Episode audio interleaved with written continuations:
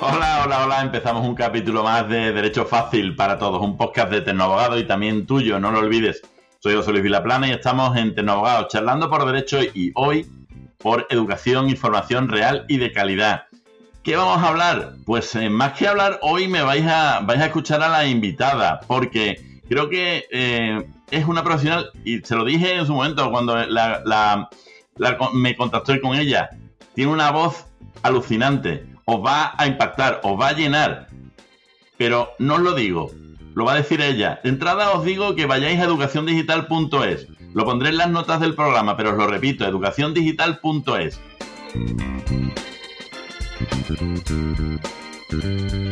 Lola Gamboa, gracias por venir a Tecnoboa, también tu podcast. Bienvenida. Eh, muchísimas gracias. me hace mucha gracia lo del tema de la voz, porque es que jamás en mi vida me habían dicho lo de la voz hasta que empecé a tener un podcast y no considero que tenga una voz particularmente, no sé, radiofónica, pero desde que empecé a hacer podcast, la verdad que es lo que tiene el podcast, ¿no? Que hace, tiene esa, conexión emocional, ¿no? Con, con la audiencia que no tienes en otros medios como puede ser el blog, ¿no? Que llevo muchos años blogueando también. Cuéntame algo de ti, algo que llame a la atención al oyente nada más empezar. Bueno, pues, eh, ¿qué te doy? ¿Qué te doy? Pues, a ver, yo soy una persona que estudió Derecho con muchísima intención y vocación de ser abogada. Lo tenía súper claro que quería ser abogada y, sin embargo, pues fíjate que he, dedicado toda mi vida profesional a la enseñanza del, inglés jurídico y es algo que en los últimos años he estado haciendo desde la montaña, desde los montes en, en Málaga. Me mudé con la pandemia y desde aquí he producido pues un montón de cursos para mis alumnos y alumnas abogados y ahora este año tengo además una circunstancia bastante especial, ¿no? Que, he decidido tomarme pues un periodo de descanso. No hables todavía, déjalo para luego, lo dejamos para el momento publicidad. ¿Cómo llega una abogada al inglés jurídico? Al inglés jurídico, a la traducción jurídica. ¿Cómo se llega a eso? ¿Y qué eres? ¿Una, eh, ¿Una hija de la pandemia? No, tú vienes de mucho más adelante. Mira, en la Facultad de Derecho, en cuarto de carrera, en Madrid, hubo, en la Facultad, de, en la Complutense, que es donde yo estudié, hubo un curso de inglés jurídico al que me apunté. Y ese curso eh, a mí me, encantó porque me descubrió el derecho anglosajón, no solo el inglés jurídico, y yo pensé, esto lo puedo hacer yo, ¿no? Eso lo pensé en cuarto de carrera. Cuando terminé la carrera en quinto, me fui a Inglaterra y me compré libros y empecé a preparar mi propio curso y tal. Y entré de pasante en un despacho, luego en otro, o sea, era cuando la pasantía no estaba regulada y la verdad que yo estuve de pasante, pues creo que mínimo dos años, o sea, sin cobrar. Dos años de, dos años de pasante. Sí, amigo, sí. En Madrid... para preguntarte solo sobre esos dos años. Daría un podcast para preguntarte solo para esos dos años.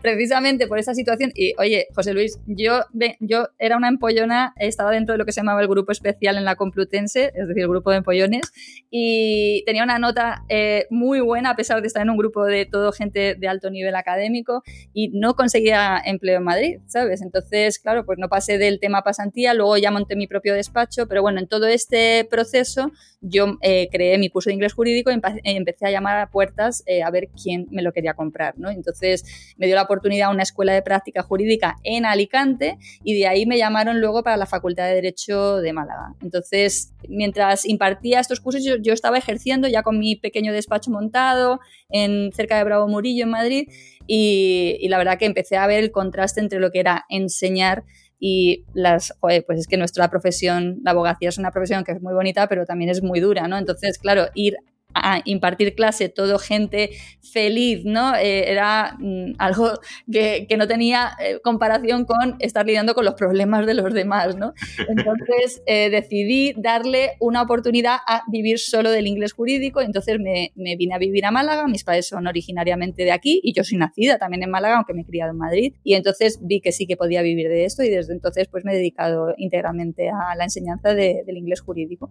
Pero empezaste entonces a ejercer, o sea, quiero decir, que, entraste en el mundo tenebroso del ejercicio. ¿Sí? sí, sí, estuve ejerciendo, ya te digo, creo, entre dos, tres años, ¿vale? Entre lo que es la pasantía de mi pequeño despacho y tal, y eso la verdad que me ha servido de mucho, o me sirvió de mucho para montar mi curso de inglés jurídico y saber qué tenía que enseñar. O sea, yo mm, cuando doy clases de inglés jurídico, eh, mis alumnos se dan cuenta inmediatamente que yo sé de lo que estoy hablando, que no soy una profesora de inglés que intenta ver eh, qué les puede enseñar. No, no, yo sé qué es lo que necesitamos. Eh, o sea, si estamos viendo cómo mm, es la primera cita con el cliente, la firma de la hoja de encargo profesional, etcétera, yo estoy hablando de una jerga que entendemos, ¿no? Entonces.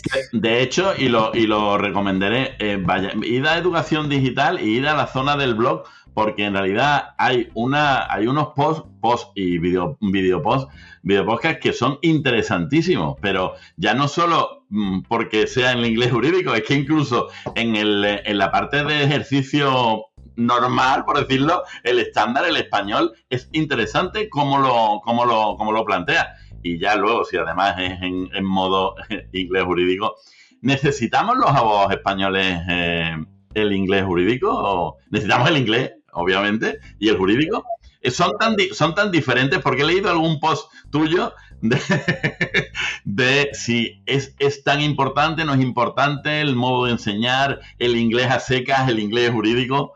¿Cómo va eso, Lola? Has hecho muy bien tus deberes para, la entrevista, veo.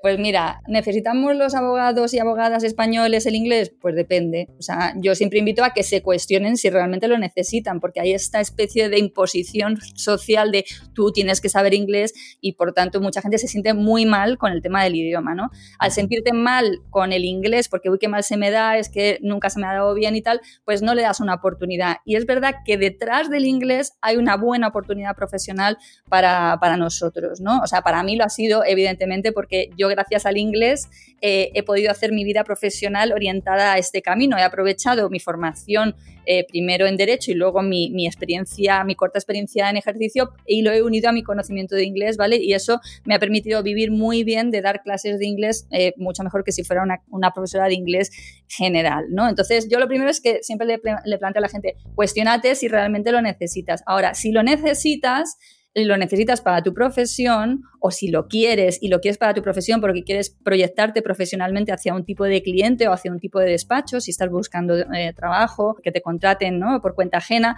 pues entonces a mí es que me parece de, de cajón que no te prepares para cualquier otra cosa que no sea tu profesión. Es decir, vale, nos apuntamos a una academia y en la academia los temas que vas a ver es eh, viajar, los amigos, el amor, eh, que está fantástico, los útiles de la cocina, los animales del zoo, maravilloso, maravilloso, pero eh, hola, claro, luego llegas a la vida real, ¿no? A tu ejercicio y dices, todo lo que he aprendido en la academia y ya tengo mi B2 o ya tengo mi C1 de Cambridge, ¿sabes? Y ahora resulta que yo en la vida real no tengo la terminología que necesito para expresarme con mis clientes, ¿no? Entonces, llevo haciendo bastante campaña en este sentido de insistirle a la gente que necesita formarse y entrenarse en el inglés que de verdad necesita para su día a día, que no es que se te den mal los idiomas, o sea, eh, hablas español perfectamente y no solo hablas español perfectamente, sino que hablas un lenguaje de especialidad que has aprendido muy mayor, que es el lenguaje jurídico, que es un lenguaje de especialidad. Porque tú puedes decir, bueno, es que el español va, es que lo aprendí de niño y esto es mi lengua materna, ya. Y el lenguaje de especialidad, el español jurídico, lo has aprendido ya de adulto. Y lo has aprendido sin ningún tipo de problema. Es decir, no tienes problemas para aprender aquello que vas a usar ¿vale? Entonces, eh, la cuestión es enfocarte y entrenarte para esas situaciones reales que se te van a dar, que es, puede ser la cita con el cliente, las llamadas telefónicas, el eh, redactar ciertos correos, que hoy en día de todas maneras con ChatGPT hay muchas cosas que puedes resolver. No, me, vas a hablar de inteligencia artificial, me encanta, sabía yo que me iba a encontrar muy a gusto. Em, a, ver, pero tú también, pero tú dices, eh, Lola, a ver, ¿el inglés jurídico es necesario? No, evidentemente, pero es una oportunidad más para tu vida profesional. O es un objetivo o es una oportunidad. Yo doy clases de habilidades profesionales, de habilidades blandas, de las soft, los skills, las soft skills, eh, pero eso no significa que sean necesarias, pero que te dan un mayor valor, sí, obviamente tienes un mayor valor y obviamente si tu objetivo es eh, estar en un despacho que va a tener relaciones internacionales o va a tener eh, clientes eh, de, otros, de otros países, pues no, no cabe duda. Pero es un valor añadido más. Es una opción. Indudablemente, pero, o sea, te corrijo por si se me ha entendido mal.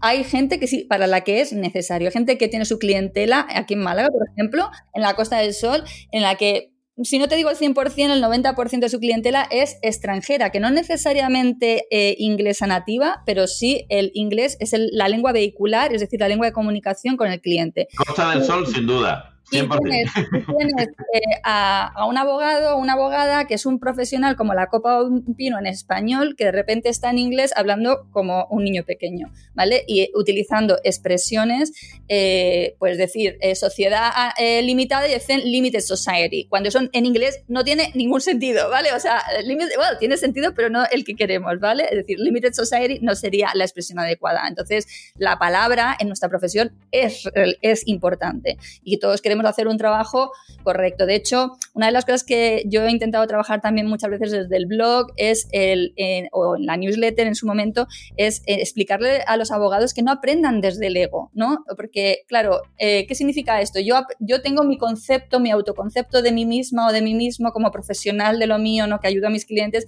y ahora luego llego y cuando me pongo con el inglés me, me siento apurado, apurada, ¿no? Porque, oye, es que parezco realmente un niño chico hablando en inglés eh, como un indio, eh, ¿sabes? Y, entonces queremos estar en otro nivel muy rápidamente y eso no puede ser. Tú tienes que aprender desde el lugar en el que tú estás, entendiendo cuáles son tus circunstancias, dándote muchas palmaditas en la espalda, porque ya bastante tienes con hacer todo el trabajo que haces y seguro que tendrás eh, otras responsabilidades familiares, etcétera, tu casa, tu vida y además tienes que tener vida social también, ¿sabes? Como para encima fustigarte porque el inglés no es lo tuyo, se te da mal, etcétera. No, tú partes de donde, desde donde tú estás. Tienes un nivel bajito, pues vamos a irlo subiendo poco a poco, pero sobre todo, entrénate para las situaciones reales. Porque yo, por ejemplo, no, soy bilingüe y soy profesora de inglés y no soy bilingüe, tengo muy buen nivel de inglés, pero soy bilingüe en inglés jurídico. Es que eso creo que lo había leído también y si no me corrige, que para eso estamos, para que me corrija, es que Tú dices que se puede hablar eh, buen inglés jurídico sin necesariamente hablar muy buen inglés. Creo que lo he leído así. Y cuando lo he leído me ha sorprendido, pero ahora te estoy entendiendo perfectamente, ¿no? O sea, es, eh, eh, además lo, saco de tu propia web, impartir la clase que me gustaría recibir en las que se aprenda para la vida real. Lo conjugamos y sale perfecto. Pero eso es así realmente. Yo, yo entendía, ¿verdad? Yo, yo, tengo, yo tengo muy mal nivel de inglés. Yo no me, no me he querido ir a Nueva York a, ejercer la abogacía porque, bueno, no tengo buen nivel de inglés. Pero yo nunca lo había pensado de esta manera. O sea, el, y siempre he dicho que sería bueno saber tener un mejor inglés. Pero claro, tú dices, ¿no? Es que es como una especie de inglés y el inglés jurídico es como otra fase. Obviamente no es lo mismo en la sociedad limitada y tal, eso es un ejemplo muy bueno que has puesto. Pero realmente sin tener un C1 o un tener un C2, creo que son esos los... Se puede hablar un buen inglés jurídico que se entienda y no quedes como... Hablando eh, como los indios. o pues eso es una exageración. No, no, no es ninguna exageración. Es que te insisto, yo no soy bilingüe.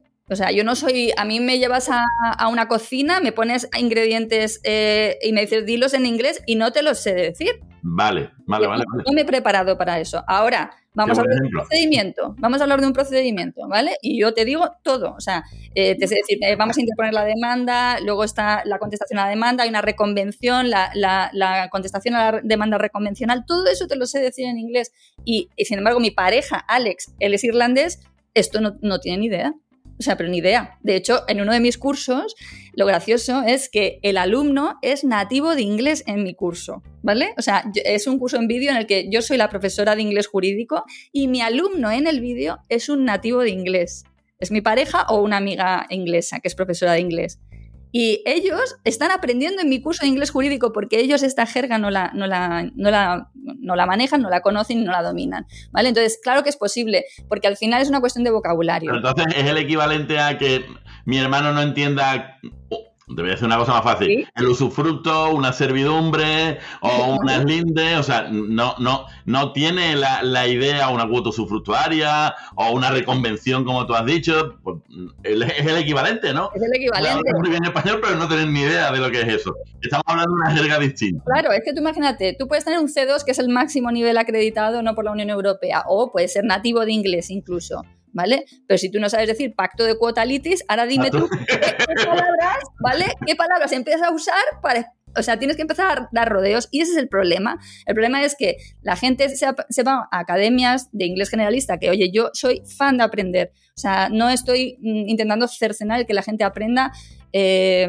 inglés en general, ¿vale? Pero cuando tenemos el tiempo tan limitado y yo tengo un objetivo muy, muy concreto, vete a por ese objetivo, hazme, hazme el favor, no te prepares inglés general, ¿vale? Porque claro, luego llegas, incluso aunque te hayas preparado para un examen súper importante como puede ser el C1 o el C2 y tienes que hablar con el cliente, ¿vale? Y decirle, eh, el juzgado ha dictado sentencia, ha sido condenatoria, la vamos a recurrir y vamos a recurrir el fallo, ¿vale? Ahora tú tienes que decir juzgado, dictado, sentencia, condenatoria, recurrir, fallo. Y si tú no sabes esas palabras, por mucho que hayas, tengas un C2, un C1, no lo vas a poder decir. Oye, se me ocurre una, se me ocurre una cosa ahora curiosísima, que, por lo menos para mí, de, porque yo soy tremendamente curioso, eh, tienes que saber derecho anglosajón. Porque claro, eh, igual eh, aquí tenemos fallos y tenemos resoluciones que son autos, son sentencias, son providencias, son Dior. Claro, y eso luego también lo tienes que trasladar al equivalente al derecho anglosajón, porque igual una sentencia, no sé cómo se llama, pero ya no solo la sentencia en sí, sino que la resolución puede tener un efecto distinto al que puede tenerlo. Voy llamar a llamarlo resolución para que nos entendamos y los que nos están escuchando nos entiendan también pero igual el concepto de resolución puede ser según como lo digas, puede estar diciendo que era una sentencia, pero en realidad era un dior, una, una diligencia de ordenación o puede ser una providencia. Es curiosísimo. Por eso la labor de los, de los traductores e intérpretes jurídicos es tan difícil, porque estamos comparando sistemas diferentes. Estamos intentando buscar equivalencias entre sistemas distintos, ¿vale? Entonces, ¿qué pasa? Claro, tú dices, vale, eh, vamos a, tiene usted que otorgar, le dices al cliente, ¿no? Le quieres decir, tenemos que otorgar un poder general para pleitos, hello, ¿vale? A el procurador y apoderar al procurador, ¿vale? Y ahora resulta que procurador no existe en el sistema, en el ordenamiento jurídico inglés, ¿vale? No existe. Y ahora tú empiezas a devanarte los sesos de cómo decimos esto, ¿vale? Poder generar para pleitos. Existe una cosa como el poder generar para pleitos. Entonces, claro, ¿qué pasa? Que efectivamente cuando yo enseño inglés jurídico, lo que enseño es derecho inglés, eh, enseño derecho inglés. Intentamos establecer esos paralelismos entre ordenamientos jurídicos que son eh, bastante diferentes porque además vienen de tradiciones muy distintas. Completamente distintas, claro. Sí, entonces efectivamente es así, es decir, cuando aprendes inglés jurídico aprendes también derecho inglés. Vale, y ahora, que tú lo has dicho, porque te iba a preguntar sobre los traductores, los intérpretes, eh, y también sé que hacen mentoría para profesores y tal, y que, al final esto se mezcla, porque eh, es distinto enseñar a un abogado, entiendo que por lo que me has dicho sí, enseñar a un abogado conceptos jurídicos en inglés es distinto que a un intérprete jurado. Eh, o, o es, ¿cómo, ¿Cómo va eso? ¿Cómo, es súper buena pregunta, es muy buena pregunta. Mira, eh, cuando yo enseño inglés jurídico a los abogados, los abogados o, los estudiantes de derecho, ¿vale? Ya están haciendo sus conexiones. Pa, pa, pa. Yo no necesito hablar en español, que ellos ya están diciendo, ah, eso es la hoja de encargo profesional. Ah, eso es, eh, yo qué sé, eh, ¿Vale? O sea, van haciendo, van haciendo su conexión para inmediatamente, ¿vale? Entonces, eh, yo puedo no hablar en español en clase si, si, salvo que diga, oye, venga, vamos a estar seguros de que esto lo habéis eh, captado, ¿cómo lo traduciríais al español? Venga, y sale ¿no? la, la expresión en español como posible equivalente.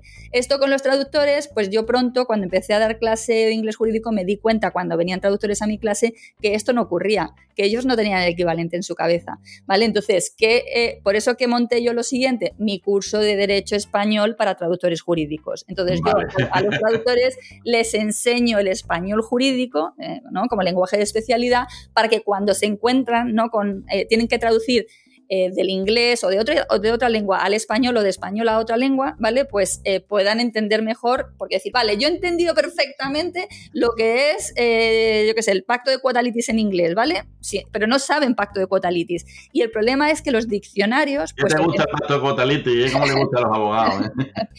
o, por ejemplo, resolución unilateral de contrato, ¿vale? Es decir, vale, yo he entendido lo, lo, que es termination en inglés, ¿vale? Pero en español, ¿cómo se dice esto, no? Y entonces, ¿qué pasa? Que no es tan fácil como irse a un diccionario, precisamente por la falta de equivalencias que hemos eh, apuntado antes, ¿no? Es decir, si resulta que eh, yo me voy a buscar en el diccionario procurador, pero es que procurador en inglés no existe, entonces, pero el que ha elaborado el diccionario ha intentado buscar una solución y si yo no cuestiono esa solución, yo me estoy quedando con esa solución como si fuera verdadera, ¿no? Como si fuera un equivalente absoluto, ¿no? Muchas veces en los, en los diccionarios aparece procurador como solicitor, nada más lejos de la realidad. O sea, es que no, o sea, solicitor no, ¿vale? Eh, ¿Te puede valer en algún contexto? Pues entiendo que sí, pero, eh, pero no, o sea, solicitor es un abogado mm, totalmente, ¿sabes? Es el primer abogado al que va un cliente con su problema, ¿vale? Es el que le va a asesorar, o sea, no es un procurador. Pero si tú te vas a un diccionario y el diccionario dice solicitor, pues tú te quedas, ah, pues ya está, procurador, solicitor. Entonces, no es, no, los, los traductores no tienen la posibilidad de encomendarse a un diccionario como lo pueden hacer en otros eh, tipos de traducción, como la traducción médica, ¿no?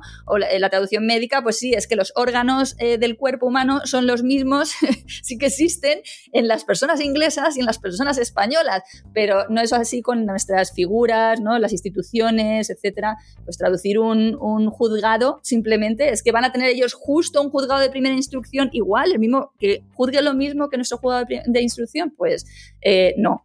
o sea, tenemos que ver. Vale, y eso, y eso a, avanza a los tipos de tribunales, a las jurisdicciones, a, a, la segunda instancia, hasta el, el, teórico Tribunal Supremo que pueda ser en determinados países no el mismo Tribunal Supremo que entendemos aquí y se, y se, llame igual o de otra manera. O sea, pues, exacto, me, exacto. Me es como yo, yo, les digo en, en, la primera clase, cuando impartía las clases presencialmente en el colegio de abogados, ¿no? yo siempre les, les decía al principio, mira, vamos a aprender no solo inglés jurídico, sino derecho anglosajón, porque no hay un derecho español traducido al inglés, ¿vale? No hay, y les se lo repetía, digo, repito, no hay un derecho español traducido al inglés. Y les decía, porque para decir ley orgánica y traducirlo como organic law, no necesitas un curso de inglés jurídico, ¿vale? Es decir, no significa nada de lo que tú te crees que estás diciendo, ¿vale? Entonces, eh, bueno, pues eh, entre europeos, tengo que decir que entre los europeos no angloparlantes nativos nos entendemos bastante bien, incluso me, con eh, eh, Limited Society, ¿me entiendes? Porque tenemos como, vale, buscamos, nos buscamos la vida y nos entendemos bastante bien, pero como entre en juego una persona nativa, entonces ya va, vamos a tener dificultades porque la persona nativa no va a entender lo que estamos diciendo. Y bueno, pues depende quién es tu cliente, ¿no? Si tu cliente es nativo de inglés o no es nativo de inglés y también pues tu eh, querencia, eh, o sea, tu ganas de hacer las cosas lo mejor posible, ¿no? De utilizar la palabra eh, de la manera más precisa posible como lo haces en tu idioma, ¿vale? Que tú, nosotros tenemos una jerga por algo, ¿no? Nos caracterizamos por tener un lenguaje de especialidad que los demás no entienden. Es por algo, sí. Es por algo, ¿no? Es por algo y porque las cosas tienen un nombre y es por algo, ¿no? Entonces tú quieres ser capaz de decir o de entender esas cuestiones, esos mismos conceptos especializados que sabes decir en español, ¿no? Dices una cosa, dices una cosa además en la clase que lo he dicho, que lo he dicho antes, impartir las clases que me gustaría recibir en las que se aprenda para la vida real. Más, allá de, más allá de la vida real como abogado real, ¿a qué te estás refiriendo? Porque yo, em, eh, y luego hablaremos también de las conferencias, yo lo digo también en las ponencias que doy. Dice, si yo me aburriera y no saco nada de provecho, me voy yo mismo de mi ponencia. O sea, yo digo, yo cuando, cuando iba más, más pequeño, iba a algunas, me aburría tremendamente. O sea, veía nada más que listados de, de letras y de párrafos y tal, y era tremendamente, tremendamente aburrido, ¿no? Entonces digo, tus clases tienen que ser entretenidísimas, tus ponencias tienen que ser entretenidísimas como conferenciante. Pero ¿cómo lo haces? Más allá de que viéndote y escuchándote eh, está claro. Pero ¿qué es lo que le diferencia a Lola? Yo, yo, por ejemplo, no es una cuestión, el otro día me lo decía uno que vamos a hacer una ponencia y digo, no, yo solo, no quiero que seas muy simpático nada más. Digo, mira, de toma simpático lo voy a hacer. Y digo, pero además se van a llevar algo. Porque Primero, obviamente, no se tiene que aburrir. Y además, estar más de una hora escuchando a alguien es súper aburrido. ¿eh? No es una cuestión de contar chistes, es contar cosas que sirvan para algo. Que te vayas y digas, ostras, lo que ha dicho Lola o lo que ha dicho José Luis, algo que puedas aplicar, algo que te sea útil. Uno, mmm, aplicarán 10 cosas y otros aplicarán solo dos. Pero por lo menos que sea útil, más allá de que no sea aburrida, que son conceptos completamente, completamente distintos. Porque además es una hora o dos horas, la que voy a dar es de dos horas y media, imagínate. ¿eh? Mm. Pero una hora es mucho tiempo para perder. Y lo estás perdiendo tú y lo estás perdiendo los demás si no les das algo de verdad. ¿Qué es lo que le das, Lola? Yo lo que hago es ocuparme y preocuparme, o vamos a ponerlo al revés, preocuparme y ocuparme de que la persona va a sacar eh, algo de provecho. Entonces, Eh, por ponerte un ejemplo, en las clases de inglés jurídico, yo una de las cosas que utilizo mucho es una estructura que yo denomino circular y es que entro en clase y digo, venga, hoy vamos a ver eh, procesal civil, ¿no? Terminología procesal civil. Y digo, ¿qué sabéis? ¿Qué, sabéis ya, ¿no? De, dentro de este ámbito en inglés, ¿no? Si tenemos que decir demanda, etcétera, venga, ¿qué sabéis? Bueno, entonces, ¿no? Imagínate cuando daba las clases presenciales, ¿no? Pizarra, venga, a ver. ¿Se sabe algo en ese momento? Pues tú ahora me preguntas cómo se dice demanda en inglés, no tengo ni idea. ¿Se sabe algo eh, eh, cuando uno empieza a una clase? Saben, hay alguien que te dice algo, ¿sabes? Pero muy poco. Pero entonces, lo que sea que digan, eh, lo ponemos en la pizarra, ¿vale? Entonces, yo a partir de ahí doy mi clase, terminamos la clase y digo, volvemos a la pizarra. ¿Qué sabéis ahora? Y mira, va, va, va, y empiezo a rellenar la pizarra con todo lo que la gente ha aprendido. Entonces, eso es lo que yo quiero que vea la gente, ¿no? El antes y el después. Y esto lo hago también en los cursos en vídeo, y, o sea, que la gente vea su antes y su después, que ha habido un cambio, que, han ido, que, han, que entraron en, en, la posición A y han pasado a la posición B. Y esto para mí es esencial, eh, sea lo que sea para lo que me contraten, por, por, varios motivos. Uno, por orgullo profesional, ¿no? O sea, no, me, me da vergüenza, o sea, no aportar a la gente. Eh, segundo, eh, porque me entra una vocación de servicio brutal, ¿no? brutal, vale, me gusta. Necesito que tú salgas de aquí eh, llevándote algo. O sea, y es que si no, para mí mm, es una pérdida de tiempo para, ambos, ¿no? Para ti, para mí, ¿sabes? Y, de hecho, eh, alguna vez, una vez me pasó ¿no? que en una clase tenía una persona nativa en clase y digo, ¿pero qué haces aquí? ¿Por qué has venido a mi clase? Pero claro, el chico era nativo pero eh, había estudiado Derecho en español y no tenía ah. la jerga eh, nativa inglesa. Ah, qué curioso, qué curioso. Sí, sí, sí, sí. El más claro ejemplo de lo que estábamos hablando antes. Sí, sí, sí, y se apuntó y tal, pero claro, yo en, ese momento dije, ¿qué le voy a enseñar yo a esta persona? A mí ahí me, entra vergüenza, ¿sabes? Porque, o sea, necesito que mi alumno, mm, yo tenga algo que aportar al alumno, si no, pues, pues mal vamos. Entonces ya te digo, es, es que es un, no, no, concibo otra manera, ¿sabes? Que, que salir con el orgullo del trabajo bien hecho, ¿sabes? O sea, si no, me voy fatal. Yo, claro que he dado malas clases, esto lo hablamos muchas veces Alex y yo, Alex mi pareja que es profesor también, y los dos hablamos de ese sentimiento tan incómodo que te entra cuando tú sabes que has dado una mala clase. Y una mala clase la das cuando no te la has preparado, punto pelota, ¿eh? O sea, no has tenido tiempo, por el motivo que sea, ¿sabes? No te has confiado en exceso, igual que te puede pasar con una conferencia, ¿no? Pues vas, eh, eh, te puedes confiar en exceso y decir, bueno, el resto ya veo yo, no, ¿sabes? O sea, cuando tú te preparas bien las cosas, lo normal, y tienes en cuenta a tu audiencia. Es decir, ¿quién me está escuchando? ¿No? ¿Quién me va a escuchar? Pues a, a ellos les tengo que servir. O sea, lo que, lo que saquen de aquí eh, tiene que servir, ¿sabes? Tiene que servirles. O sea, no, no, no lo preparo pensando en otros o pensando en lucirme yo, que también, o sea, porque para mí es esencial lucirme. Eh, si me luzco, es que lo he hecho bien. O sea, entonces, eh, perfecto. Y entonces, eh, lo mejor que me puede pasar es que la gente salga, me, dé las gracias, me felicite, y esto es algo que, a lo que estoy muy acostumbrada. También alguna vez he recibido, por supuesto, críticas negativas que, aunque me han escocido, me han ayudado muchísimo muchísimo, muchísimo. O sea, y, en el momento no me gustan nada y además es que es curioso porque puedes tener muchísimas valoraciones positivas que aunque tengas una negativa le das un peso tremendo, ¿no? Pero, es cierto que, que siempre me han ayudado a mejorar.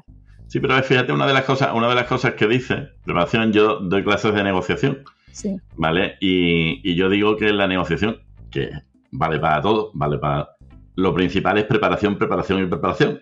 Son los tres elementos de. Ahora luego vamos a aprender estrategia, ahora vamos a aprender. Pero primero, preparación, preparación y preparación. Si vas a una negociación sin preparar, ya vas mal, vas perdido, vas mal. Pero es que me vale lo mismo para dar una conferencia. Es que dice, no, es que dar una conferencia, que fácil, y además si es de lo que domina, ¿cómo no, cómo no lo vas a hacer bien? Eh, te he leído, lo siento, te he leído, te he leído, es lo, que, hay, y dices que tú te pones nerviosa cuando das una conferencia, que incluso en alguna, alguna en particular te dicen, pero ¿cómo tú, ¿cómo tú no te vas a poner nerviosa? Y yo a eso digo, Trarola, qué curioso. Y yo sigo diciendo en mis clases, llevo 25 años ejerciendo, y yo digo que cuando voy a un juicio, me pongo nervioso. Hay quien, hay quien, porque además los abogados somos tremendamente orgullosos, no podemos decir, no podemos ser débiles, no podemos, no podemos tener emociones, no podemos expresar un sentimiento de alguna inferioridad. Y digo, pero mis nervios son precisamente por ti. Yo estoy alerta. Yo estoy tremendamente activo y pendiente de lo que va a pasar. Y eso hace que mi cuerpo esté con cierto miedo porque no sé lo que me va a pasar. Entrar en un juicio, además yo digo con el paso del tiempo que mientras más años llevo ejerciendo menos sé, porque más sé que sé poco. porque eso es una cuestión, es una cuestión. Sé que van a pasar muchas cosas y cada vez, al principio cuando entraba, sabías cuatro cosas y dices, bueno, vale, cuando sabes que ahora pueden ser 25, dices, ostras, qué cojones, ahora, perdón a los que me estén escuchando, pero es que es lo que más, es lo que es más gráfico en este sentido. Y yo, cuando la estaba leyendo, digo, ostras, que tiene miedo, igual que yo en una ponencia, porque precisamente primero tienes un miedo de responsabilidad. Y cuando estás en el, y cuando estás en el juicio, tienes un miedo de la misma responsabilidad y precisamente porque quieres hacerlo bien. Yo creo, decía un, un, ponente que yo seguía mucho, que el miedo no es malo, hay miedo malo, hay miedo, miedo malo, miedo bueno, pero es fundamental esta alerta. Yo pongo el ejemplo de que, y además lo ponía también él, no, me, no es mío el ejemplo, pero si los, los, que estaban en la época antigua no hubieran tenido miedo de los leones, no estaríamos aquí. o sea, es así. O sea, afortunadamente que tenían miedo, el miedo es bueno, el miedo no es malo, lo único es que hay que saberlo usar en tu, en tu beneficio. Por lo tanto, me encanta que digas que tú con una ponencia sientes cierto, vamos a llamarlo miedo, no sé exactamente cómo lo decías, porque me parece genial y además coincide, no, porque yo creo que al final la gente, la gente como tú, no como yo, como tú, que hace bien las cosas, que se prepara bien las cosas, es tremendamente responsable y tiene un, una, tiene un componente profesional muy grande. Y si va a una ponencia, se la prepara en condiciones. Y si te la prepara en condiciones, tendrás ese miedo más contenido, pero como querrás dar el máximo de ti, ahí estará. Y eso es bueno. Ya está, ya me callo. En, la, ponencia esa que dio pie a lo que tú has leído, es que de hecho tuve que. Entré y mira que yo a ese congreso iba tranquila, no, lo siguiente, porque me parecía un congreso muy pequeñito, muy dominable, muy gestionable, o sea, no me veía abrumada, ¿no? Por, por la audiencia y tal, ¿sabes? Pero fue salir y yo me estoy notando que estoy hablando y que estoy empezando a perder el, la respiración y que estoy con el gesto torcido de, de tensión, tal, y entonces cojo y digo, un momento, me voy a parar porque estoy muy nerviosa. ¿No? Ahí, con el micrófono este de aquí puesto aquí. Un momento, me voy a parar porque estoy muy, muy nerviosa. Claro, lo típico que, cómo reaccionan normalmente las audiencias en ese sentido es que te apoyan, te dan un aplauso, te dan tus minutos y tal. Conseguir recuperar un poquito el resuello, tal, di mi ponencia, eh, dije un montón de cosas. La gente al finalizar, tú no sabes cómo resonó ese, e, e, e, esa circunstancia con la gente. La gente haciendo, cola, haciendo cola para venir a hablar conmigo, que yo ni siquiera era como la top speaker, ni mucho menos, ¿sabes? El top speaker, que era el único que habían pagado, estaba ahí, ¿sabes? Y a mí la gente haciendo cola para hablar conmigo. Entonces, bueno, pues hombre, no se pasa bien porque tú quieres... Eh, y y tal, y que no se te note, porque yo muchas veces hago ponencias y no se me ha notado, pero es que en esta yo me estaba notando tan tensa, a pesar de que ya te digo que es que había ido con un nivel de, de, despreocupación absoluto y cuando me vi ahí arriba en el escenario con los focos hacia mí y tal, yo eso empecé a perder, a perder, a perder la respiración y dije, bueno, pues nada, tengo que, admitirlo porque es que no, si no, no sé cómo reconducir esto. Además, todo, eh, a mí que me gusta también informarme en todo, creo que además es perder el tiempo si no te formas permanentemente en, cualquier profesión. Hay profesionales del, del, speaker, profesionales que dicen que eso es bueno y que además llegar a reconocer lo que tú hiciste, parar, reconocerlo, el público es realmente agradecido. ¿eh? Mm. Y, eso mm, es lo mejor que puedes hacer. No intentar ocultar algo, no intentar eh, variar tu situación. No, no. Para, tranquilízate y sigue. O sea, creo que hiciste, no sé si eh, de una manera estudiada o, fue lo que te salió, pero lo dicen y además lo dicen con toda la claridad del mundo. No pasa nada. Te lo van a agradecer. Más que sigas de alguna manera falseándote ante tu público. Eso también cuando clase, daba clase en directo, en presencial, ¿no? De inglés jurídico y a mí me preguntaba alguien algo que no sabía. Digo, pues mm, te lo miro para la próxima semana, déjame que lo... No estoy muy segura de esto, prefiero... Siempre he preferido, aunque me escociera, ¿eh?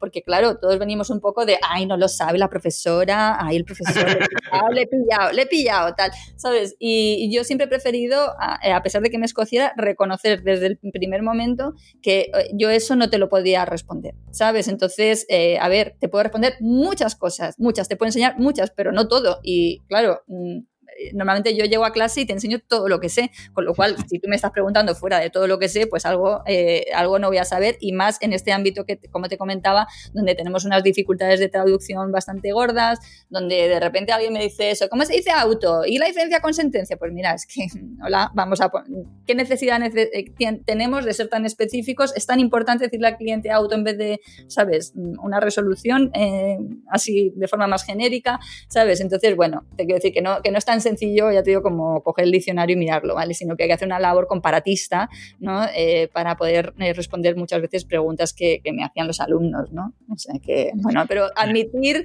admitir tú esa vulnerabilidad, yo creo que es una buena estrategia en cualquier caso. Creo que sí. Eh, Lola, em, em, yo el, planteamiento del tema era que tú tenías una plataforma de pago de podcast especializado en inglés jurídico. ¿Me hablas un poco de la plataforma? Sí, es verdad, es que a ver, eh, José Luis, yo te, yo te, contacté, o bueno, mi, mi agente ¿no? te, te contactó para, para eh, cuando estábamos como un poco moviendo la promoción de, de, mi último curso, que ha sido el curso que he creado este año, que es un audiocurso de inglés jurídico específico para contratos. ¿no? Entonces, este audiocurso yo lo creé eh, porque, bueno, soy muy fan de los podcasts, no solo, lo, no solo yo entrevisto también a, a gente, sino para el ámbito de profes de idiomas, ¿no? que es en el que yo he potenciado mi mi, presencia en podcast, eh, sino que eh, también los escucho muchísimo. O sea, yo tengo que ir del campo a la ciudad, ¿no? Porque vivo en el campo y voy mientras eh, feliz escuchando podcast hasta el punto que digo, ay, que ya llego, qué pena que me lo tengo que cortar, ¿no? Y, dejarlo aquí en medio. Entonces, el formato podcast, yo me di cuenta de que era un formato muy cómodo de consumir porque te permite estar aprendiendo o, o, inspirándote o, bueno, pues educándote, ¿no? Eh, sin tener que estar pues mirando una pantalla. Entonces puedes estar haciendo una tarea rutinaria como es conducir o eh, vas en el metro, en el autobús o vas paseando al perro o estás limpiando en casa y poder estar escuchando algo, ¿no? Y en este caso, pues eh, yo quería ponerles fácil a mis estudiantes de inglés jurídico el poderse formar, porque pronto me di cuenta de que el principal problema de mis alumnos y alumnas no era, o sea, no era otro que la falta de tiempo. O sea, que está la cosa esta de qué mal se me da el inglés, yeah. Bueno, vale, esto vamos a intentar desmontarlo de primeras, pero aparte el problema que realmente tienes es que no tienes tiempo. Entonces, si tú te apuntas a unas clases como las mías, por ejemplo, en el Colegio de Abogados, que eran clases de dos horas, sí, un solo día a la semana, pero dos horas, encuentra tú un día a la semana al que puedas escaparte dos horas del despacho, ¿vale? Y a lo mejor resulta que la siguiente semana ya no te puedes escapar y la siguiente también... Ya te, has, pasado dos semanas. Ya te has pasado dos semanas y ahora ya abandonas porque dices, joder, es que ya me he perdido un montón del curso y ya no soy capaz de reengancharme. Entonces, yo lo que quería era facilitar el acceso a la formación, ¿vale? Entonces, eh, bueno, eso ya desde el momento que me pasé al online ya siempre fue así, es decir, mis alumnos dejaron de ser los malagueños, empezaron a ser eh, abogados por todas partes de España y fuera de España, ¿no? Pero no solo eso, sino facilitar el que no tuvieras, el que pudieras estar haciendo otra cosa y no teniendo que estar, ¿no? Con un cuaderno y viendo una pantalla y tal, sino que pudieras hacerlo de una manera más sencilla aún. Y además, este curso está basado en teorías de microaprendizaje, ¿no? Eh, la neurociencia y el microaprendizaje son planteamientos que actualmente nos muestran un camino para, para, aprender de forma más eficiente, ¿vale? Que podemos utilizar en nuestro beneficio. Entonces, el microaprendizaje que tiene pues que, vale, yo no tengo tiempo para formarme, pero tienes cinco minutos de aquí al despacho en lo que vas caminando o en lo que vas eh, en el metro, venga, pues esos cinco minutos los podemos aprovechar. Puedes estar mirando Instagram, ¿vale? O, puedes divertirte y, aprender a la vez eh, escuchando cinco minutos de inglés jurídico, ¿vale? Entonces, eso es lo que hice yo, ¿vale? Crear un mini curso, un microcurso eh, en formato audio, ¿vale? Para facilitar el acceso a esta formación de mis alumnos. Pero escuchándote, y además yo creo que los que nos han estado escuchando, eh, tanto abogados como, como este podcast lo escuchan también personas que no son ni abogados ni estudiantes de derecho, y como los temas suelen ser tan interesantes como el que nos estás contando, eh, te pregunto, porque, ¿verdad? al haberte escuchado está claro que el nicho existe. Está claro que la plataforma es útil pero, ¿cómo se te ocurre? Porque una vez que se te escucha, dice, hombre, claro, es que esto es evidente, ¿no? O sea, ¿cómo alguien no lo va, alguien... Entonces, ¿cómo llegas a eso? Porque está claro que existe un nicho específico para el inglés jurídico y está claro que la plataforma es eh, ideal para, esto. Además, con, la, con el, estudio de neurociencias, me parece fantástico. Pero ¿cómo llegas a eso, Lola? Bueno, pues a lo largo de, años de enseñanza, ¿vale? De ver cuáles, ¿no? De analizar qué, problemas tienen mis alumnos, ¿no? Para aprender y luego también como em, llevo cuatro años mentorizando a profes de idiomas, yo les enseño a montar su propio negocio online, eh, su propio negocio digital, que no sea de clases particulares, sino del tipo mío, ¿no? De cursos ya eh, pregrabados, eh, que les llamamos a veces enlatados, ¿no? En vídeo, en audio, etcétera. Y entonces yo ya empecé a ver esa tendencia hacia el microaprendizaje, ¿no? Que es obvio que está TikTok pegando fuerte porque es esa cosa de, eh, de micro contenidos, pero claro, que eso ya es un exceso, eh, ¿no? O sea, estamos, mm, estamos mermando mucho nuestra capacidad de atención. Y esto es una realidad. Entonces, si yo no puedo tener tu atención X tiempo, pues voy a... Eh, esto es, eh, bueno, pues o te peleas con ello y te cabreas porque estamos perdiendo capacidad de atención, o te subes al carro y dices, yo voy a intentar aportar algo, ¿no? Eh, que sirva a, mí, a mis alumnos. Entonces, yo me di cuenta, por ejemplo, con... Hay un máster que se ha hecho bastante conocido, el Power MBA. El Power MBA ¿no? es un MBA que sacaron unos, eh, unos, españoles que se dieron cuenta de esto. Es decir, en vez de que tengas que ir a clases de horas, vamos a, a super, hiper concentrar la formación en clases de 15 minutos y vamos a hacer el, eh, un MBA muy accesible, tanto económicamente como a nivel de tiempo. No me vengas diciendo que no tienes tiempo porque 15 minutos los tienes para hacer una clase. ¿Vale? Entonces, estos chicos les ha ido estupendamente bien con el, con el Power MBA y, eh, y, luego, pues eso, pues yo que sé, tienes doméstica, ¿no? Si si has hecho alguna vez un curso en doméstica, que son todo normalmente cosas creativas y tal, pues te das cuenta que las lecciones son lecciones, a lo que ellos llaman lecciones, son lecciones de cinco minutos, un minuto, tres minutos. Y claro, al principio a mí me entraba un poco la risa floja, pero luego empecé a pensar, espera, espera, que esto tiene un sentido. Es que si yo no tengo tiempo, eh, y, no, y eso hace que no me apunte a un curso convencional y entonces significa que dejo mi formación porque no tengo tiempo. Pero oye, ¿y si yo doy una alternativa que te permita decir, bueno, pues yo en mis 15 minutos diarios sí los puedo hacer? ¿Vale? Pues eh, fantástico. Entonces yo lo que hice fue eh, como yo trabajo con mi base de datos, es decir, yo lo que, como yo presento mis contenidos a, quienes me siguen es a través de la newsletter, ¿no? Entonces, eh, yo siempre eh, les presento mis cursos a, a, mi base de datos, ¿no? A mi lista, ¿no? Entonces, una de las cosas buenas de tener una base de datos de gente que te lee regularmente es que les puedes preguntar, ¿no? Entonces, yo hice una consulta, les dije que estaba pensando crear un nuevo curso de inglés jurídico eh, pero que no quería invertir mi tiempo en algo que luego no les fuera a interesar. Entonces les pregunté por eh, qué materia les interesaba más, que siempre sale votada inglés de contratos, es algo que invariablemente siempre ha sido así, o sea, cada vez que he hecho una encuesta, inglés de contratos sale victorioso, pero como no es el área que a mí más me gustaba, pues yo me, he resistido mucho tiempo a, crear el curso de inglés de contratos. Esta vez ya dije, mira, ya tiene que ser el curso de inglés de contratos, no puede ser seguir diciendo que no, porque es obvio, o sea, la gente quiere inglés de contratos. Vale. Luego les puse alternativas Digo, ¿qué formato os interesaría más? ¿Queréis un ebook? ¿Queréis un podcast? ¿Queréis, eh, no sé qué otra opción le di? Y entonces me pusieron claramente podcast, ¿vale? Formato podcast. Em, y luego les puse que querían escucharme a mí, escuchar a una persona nativa o ambas, ¿vale? Y entonces votaron que ambas, que a mí es un formato que me encanta, que ya había utilizado en mi otro curso, ¿no? El que he comentado antes, que lo hacía con mi pareja o con una amiga, ¿vale? Y entonces, eh, bueno, ¿Qué pasa? En este curso, eh, cuando... Eh, eh, ah, bueno, yo decidí centrarlo, por cierto, en verbos. Entonces, el curso es un curso de 50 verbos de inglés de contrato. Es decir, cómo se dice resolver unilateralmente, cómo se dice incumplir un contrato, cómo se dice celebrar un contrato, que no es to celebrate, ¿vale? Que yo siempre digo, to celebrate no significa celebrar un contrato, significa, ¡Uh, bien! Hemos celebrado el contrato, lo estamos celebrando con champán, ¿vale? Pero si tú quieres decir eh, celebrar un contrato, ¿cómo lo dices en inglés, no? El caso es que eh, aprender 50 verbos te puede ayudar a, elevar muchísimo eh, tu, nivel de inglés. Y es que es curioso, ¿no? Que dices, ¿cómo? 50 verbos, sí, pero es que si son 50 verbos de lo tuyo, de lo que tú necesitas, pues claro que te pueden ayudar a mejorar tu expresión desde el minuto cero. Y escogí los verbos porque cuando empecé a hacer la selección de términos, ¿no? Para, para el curso, yo quería que fuera algo muy concreto, ¿no? Algo que fuera realizable, un objetivo marcado, claro, eh, mm, que nosotros entendamos como que puedo alcanzar aprenderme 50 verbos, ¿no? Entonces, cuando empecé a hacer la selección de terminología, inicialmente no pensé que fueran solo verbos del inglés de contratos. Pero cuando empecé a hacer la selección de terminología dije, jo, son los verbos, porque el verbo es el motor de la oración. Sin verbo no hay oración y tú empiezas una oración, empiezas con el I o con el you o con el he o con el she y lo siguiente es un verbo. Entonces, si ya utilizas un verbo que es de super nivel, ¿no?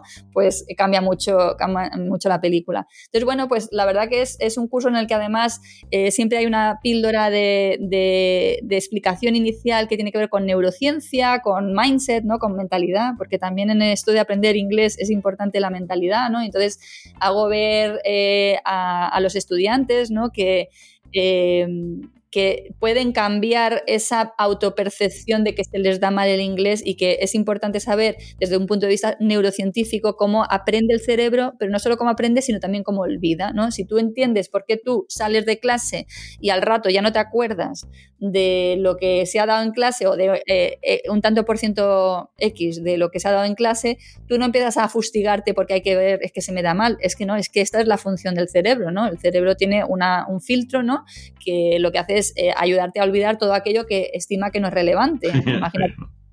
imagínate, José Luis, que tú todo lo que hoy has tenido acceso a, de información, ¿vale? Todo lo recordaras, sería bastante um, jorobado, ¿no? entonces el cerebro, ¿no? El cerebro elimina todo aquello que considera que no es relevante, ¿no? Entonces en el curso yo lo que hago a través del microaprendizaje es eh, crear eh, lecciones que no solo sean fáciles de consumir, sino fáciles de repetir. Es decir, que tú puedas repasar esos términos porque es a través de la práctica espaciada cómo podemos hackear lo que se denomina la curva del olvido, ¿vale? La curva del olvido es cuánto, cuánto olvidamos desde que aprendemos en teoría algo, ¿no? Conforme va pasando el tiempo, ¿no? Es decir, eh, a las dos horas, tanto a las 24 horas, tanto. Entonces hay eh, una serie de personas que estudiaron este tema, ¿no? Y que le denominaban a esto la, la, curva del olvido y la manera de hackear, ¿no? Ese filtro que tenemos en nuestro cerebro que nos protege de la sobrecarga informativa es a través de la práctica espaciada. Si tú repites algo, estás diciendo a tu cerebro, oye, es que esto para mí sí es importante, ¿vale? Entonces, eh, cada X tiempo puedes volver a repasar de forma tan ágil, tan rápida, eh, esos cinco verbos de la lección 5, de la lección 6, de la lección 7, ¿vale? Pues vas a poder ir interiorizando o quedándote con esos verbos en tu memoria de largo plazo y tenerlos listos para su uso cuando realmente los necesites. También lo bueno de un curso de estas características es que imagínate que mañana vas a tener una reunión con un cliente y vas a tratar eh, y, te tema... y te vas a ese específico. Exacto, pues te vas al, tema X, ¿no? Que trata el incumplimiento de contrato o eh, yo qué sé, o las negociaciones, ¿no? Y, de repasas toda la terminología, todo el lenguaje, todos los conceptos. Qué bueno. Entonces, en el, curso, eh, es, lo gracioso es que cuando me dijeron que querían también una voz nativa, yo pensé, bueno, lo tengo fácil, ¿no? Lo tengo en casa. Pero lo cierto es que luego no es tan fácil organizarse con tu pareja para, mm, porque él tiene su trabajo, ¿no? Entonces, venga, vamos a sentarnos a grabar, ¿vale? Pues no. Yo, eh, además, Alex es poco tecnológico y entonces era como, Dios mío, yo mm, ya con el otro curso entré en, en, desesperación y el, pobre bastante hacía con ayudarme. Eh, entonces, ¿sabes lo que se me ocurrió, José Luis? Dije, ¿y si tuviéramos a Alexa de, Qué bueno. Espérate que, que, te contesta ahora, ¿eh? Cuidado. no, la, mientes, no, no la mientes. El caso es que en mi curso, en, en este audio curso, estoy yo como no nativa y están Lexa, que no es Alexa, Lexa, eh, pero todo el mundo hace la asociación con Alexa y además es Lexa porque es ley, ¿vale? Y entonces eh, yo le estoy preguntando todo el rato, le digo, porque Lexa, este verbo, ¿cómo lo usarías tú en, en una frase? Y entonces Lexa, guachiwa, guachiwa, guachiwa, te lo dice en inglés, ¿no?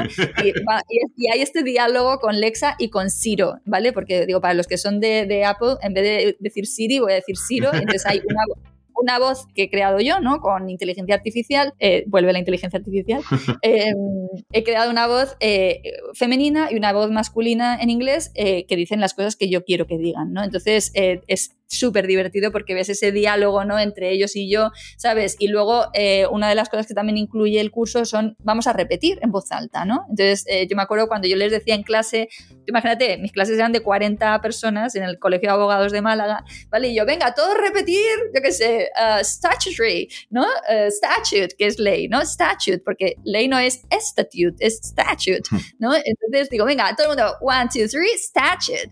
Claro, a la gente le da vergüenza abogados y abogadas y, sabes, allí eh, ya con más años que, yo que sé, diciendo en voz alta la palabrita, ¿no? Pero tú en tu casa, tú en tu coche, puedes ir escuchando el, audio curso, ¿vale? Y repetir. Y la, eh, la repetición es fundamental porque si no, eh, tú no llegas a entrenar la parte de la pronunciación pues se hace complicado que interiorices ese verbo y que además luego lo entiendas cuando lo escuchas, ¿no? Entonces, eh, eso eh, es otra de las cosas que permite el curso, ¿no? Que tú, ¿Cómo se llama, para los que tengan que... ¿Cómo se llama tu curso, tu podcast? Porque tienes más de un podcast. Eh, tienes, tienes este que es de pago, pero tienes más podcast porque a ti te va la marcha, como dice, y, y, aparte, y aparte en el, en tu, en tu blog tienes abiertos audios, como he dicho antes, muy muy útiles pero este en particular del podcast de inglés jurídico, ¿cuál es su nombre? ¿Cuál para que lo sepan los oyentes?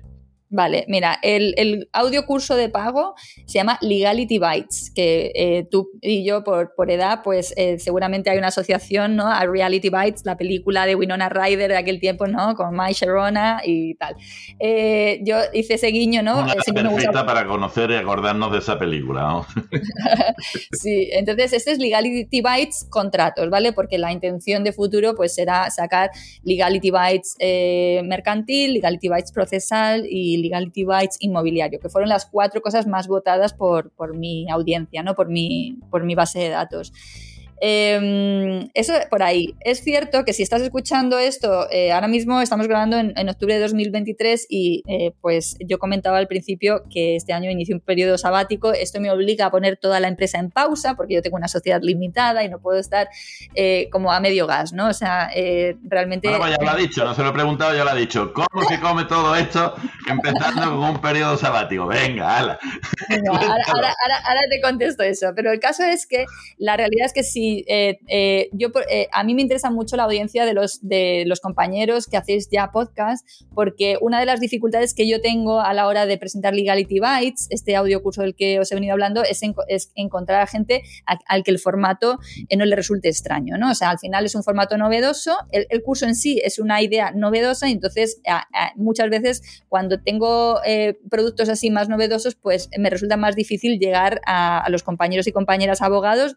La verdad que me resulta resulta extraño porque creo que somos gente muy moderna, ¿sabes? Eh, pero sí siento que, a veces me cuesta más llegar y presentar la idea, ¿no? Entonces digo, ¿qué, ¿dónde está mi audiencia? Pues en las personas que ya, eh, abogados y abogadas o estudiantes de derecho que ya escuchan podcasts jurídicos, ¿no? Y de ahí me interesa mucho, pues, eh, y te agradezco muchísimo la oportunidad, ¿no? De, poder hablar de Entonces, efectivamente, ahora en octubre de 2023 entro en un periodo de pausa, pero no obstante, a mí me parece fundamental seguir dándome a conocer eh, porque aunque no voy a estar eh, creando contenido de forma regular y los cursos no van a estar accesibles, hay mucho contenido para alguien que llega nuevo o nueva a mí, ¿vale? Es decir, en mi, en mi blog educaciondigital.es tienen acceso a el blog de inglés jurídico que llevo años, años literalmente blogueando sobre inglés jurídico. 427 posts eh, tienes.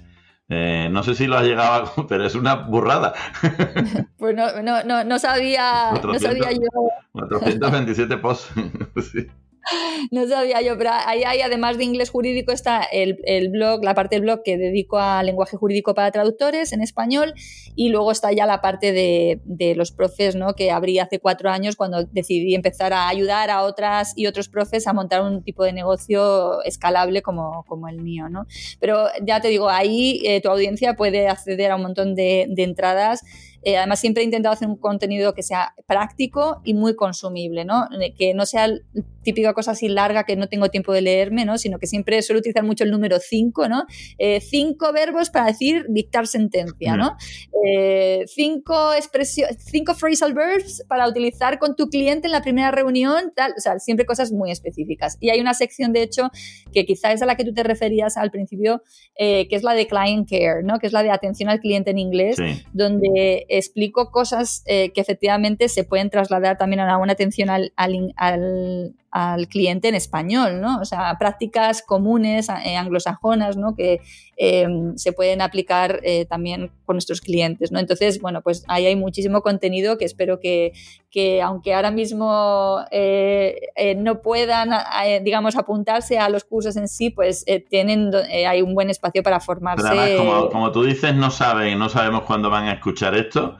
¿Eh? pero eh, como la utilidad está precisamente en, en, tu, en tu educación digital, en esa página tan completa y tan maravillosa, que va a seguir abierta, eh, vais a tener la oportunidad de leerla, escucharla en, en, abierto, free va a ser fantástico. Y cuando vuelva, que va a volver con eh, pila súper recargada, va a ser maravilloso que os apuntéis a un curso. Vengo, eso, eso que has dicho de los podcasts me, me, resulta muy curioso y además traigo aquí a mi, a mi amigo Sune que dice eh, eh, de, de Sunepod, eh, Hola, Sune, es que es el que me va a editar el vídeo. Hola, Sune. Eh, Sune dice que en realidad a todo el mundo le gusta el podcast, lo que pasa es que todavía no lo sabe. dice, eh, en realidad, quien no conozca la plataforma es porque no la ha llegado a conocer. Cuando la conoce, ya no se aparta de ella. Eh, Sune, hasta luego. Adiós. Yo los amo, de verdad. O sea, eh, tienes contenido para todo lo que necesitas, eh, no solo para aprender, sino para inspirarte, para. Para todo. es para todo. O sea, yo, es verdad, yo, ¿sabes? Te digo, entiendo que haya gente que no use los podcasts porque normalmente un podcast requiere una inversión de tiempo, ¿no? Y tú dices, ¿cuándo, en, en, dónde los encajo? Que es lo que me pasaba a mí al principio. Yo sabía que me encantaba el formato, pero no veía cuándo podía escuchar el podcast. A mí no me gusta ir por la calle, además, escuchar porque yo quiero ir por la calle escuchando la vida, no quiero ir por la calle escuchando otra cosa que no tiene nada que ver con lo que estoy viendo. Pero en las tareas rutinarias, ¿no? Como es eso, como es el estar, me estás planchando en casa eh, o haciendo, yo qué sé, me estás paseando al perro en un momento dado, ¿no? O estás cocinando. Ahí esas cosas que no, ¿sabes?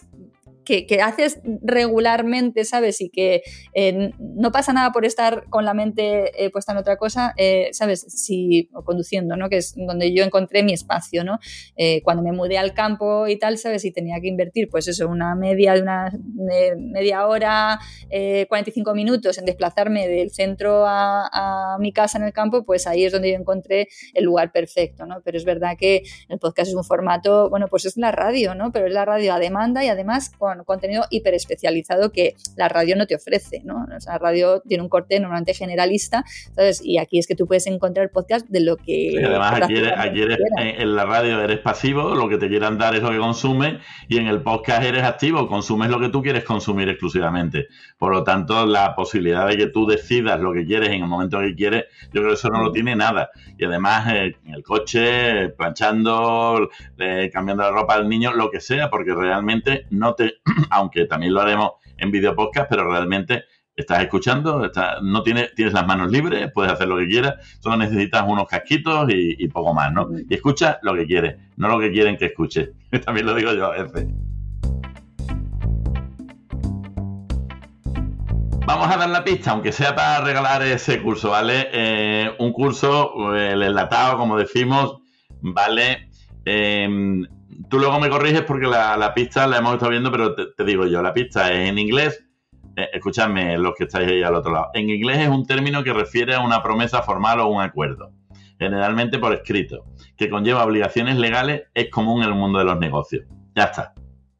Un concepto está ahí. Si luego de todas maneras hay que adecuar la respuesta. Aquí está precisamente el hola, el hola para, para corregirnos. Y además indicarnos exactamente. Esta es la primera pista. Luego veremos la segunda y esto lo que dará es un concepto. ¿Vale? Una palabra que veremos cuál es. Hablamos de un poco de la, de la plataforma y la, el podcast jurídico y las plataformas online. Tú eh, ves hoy en día, independientemente de que precisamente como va a haber un sabático, que yo pensaba que el sabático era siempre año, pero no tiene por qué ser año, es simplemente sabático, ¿no? ¿Cómo ves una plataforma online, no para vivir de ella, sino para hacerla rentable o para... Cuéntame un poco, porque eh, realmente tú has decidido un cambio en tu actividad profesional a través de estos medios que estamos hablando, esta plataforma que estamos hablando, ¿Y se puede vivir de ella? Eh, ¿Es rentable? ¿Qué ventajas, inconvenientes? Ya nos alejamos un poquito del inglés jurídico, pero sé que tú también, como mentorizas a profesores que quieren eh, de alguna manera usar la plataforma, el podcast o al menos la plataforma online, ¿cómo lo ves? Cuéntame un poco de, esa parte.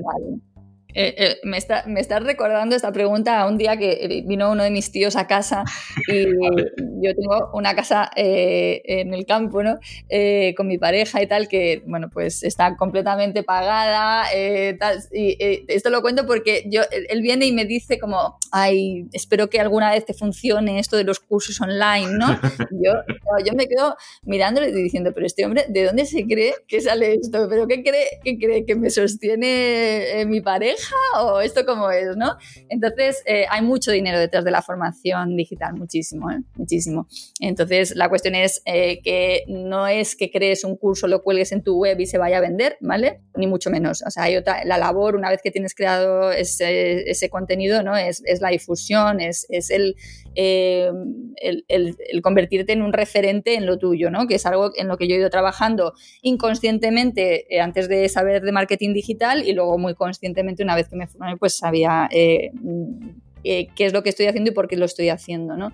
Entonces, sí, sí, José Luis, sin lugar a dudas, hay mucho dinero detrás. Pero es lo que hablábamos antes de, antes de empezar a grabar, la, la, idea de ingresos pasivos como ahí lo dejo y ya está. Yo, eh, yo creo que son ingresos pasivos, pero necesitan una actividad muy fuerte por parte de quien en realidad sube, mejora, actualiza, comparte, vende, transmite. O sea, quiero decir que lo del ingreso pasivo es una de esas tantas mentiras que podemos escuchar en nuestro internet, nuestro tal, pero es lo único que tiene pasivo que está ahí, pero tiene mucho de actividad antes, durante y después. Eh, sobre todo, o sea, hasta que tú llegas al punto en el que es que los cursos no se venden solos, o sea, que eso es así. O sea, porque la gente cómo llega a ti, ¿vale? Entonces tú tienes que haber hecho un muy buen trabajo, que normalmente va a ser una inversión en, en, en hacerte visible, eh, trabajando cuestiones desde el SEO hasta la publicidad en redes sociales, ¿no? Que es una publicidad eh, que es eh, muy democrática porque tenemos acceso a ello, a, poder mm, pagar eh, por hacerte publicidad, cosa que antes, pues, yo qué sé, hacer un anuncio en televisión, pues, ¿quién lo podía hacer? Nadie, ¿no? las grandes empresas y ya está. Pero ahora mismo cualquiera podemos acceder a una publicidad en Facebook o en Instagram, etcétera, ¿sabes? O sea, que sí que supone una inversión, pero que es muy, muy, muy factible. No solo eso, sino que el, en sí la creación de un curso, incluso un curso pequeñito, como ha sido mi audiocurso, tiene, tiene mucho, trabajo. Y, te estoy hablando una que es, yo soy súper eficiente, eh, soy muy rápida, llevo muchos años en esto, he creado muchos cursos. De hecho, uno de mis cursos es un curso en el que enseño a profes de idiomas a crear sus cursos enlatados, ¿vale? Es decir, eh, tengo mucha experiencia y soy muy rápida, soy muy ágil, tanto en la, en la ideación eh, de, o sea, en la idea, ¿vale? Como en, llevar la idea a la práctica, porque mm, tengo esa capacidad de, de, comprometerme con la idea y de, de no dejarla en el tintero y, me pongo manos a la, a la, obra. Pero aún así reconozco que es mucho trabajo. O sea, yo lo que veo, a mí me resulta relativamente fácil, pero lo veo porque he mentorizado a muchas profes de idiomas, ¿vale? Eh, lo difícil que les resulta a personas que ya son docentes desde hace años montar su primer pequeño taller, ¿vale? O sea, y no te estoy hablando de un curso de grandes mm, dimensiones, ¿vale? O sea, eso ya pues eh, lleva su tiempo. Entonces, ya eso empezando por ahí, por lo que es la creación en sí de los contenidos, grabarlos, editarlos, subirlos. Pero ¿y se puede pelear con las grandes plataformas de, curso? ¿Se, ¿Se, puede, ¿Se puede diferenciar o es porque yo creo que esto es una discusión que se y como creo que has entrevistado a alguien así, o sea, eh, eh, a ver, realmente o vas tú solita en el mar de, internet y te lo curras todo, o también puedes, para que te conozcan, subirlo a un Udemy o subirlo a un curso o subirlo y tal, que te conozcan, pero también ahí estás perdiendo mucho de, incluso de tu propia gestión y tu propio control del curso pero es que de todas maneras, y, cosas tan de nicho como las nuestras, ¿vale? Porque al final eh, la gente que escucha tu podcast, eh, si se está planteando crear algún tipo de formación eh, online para, ¿no?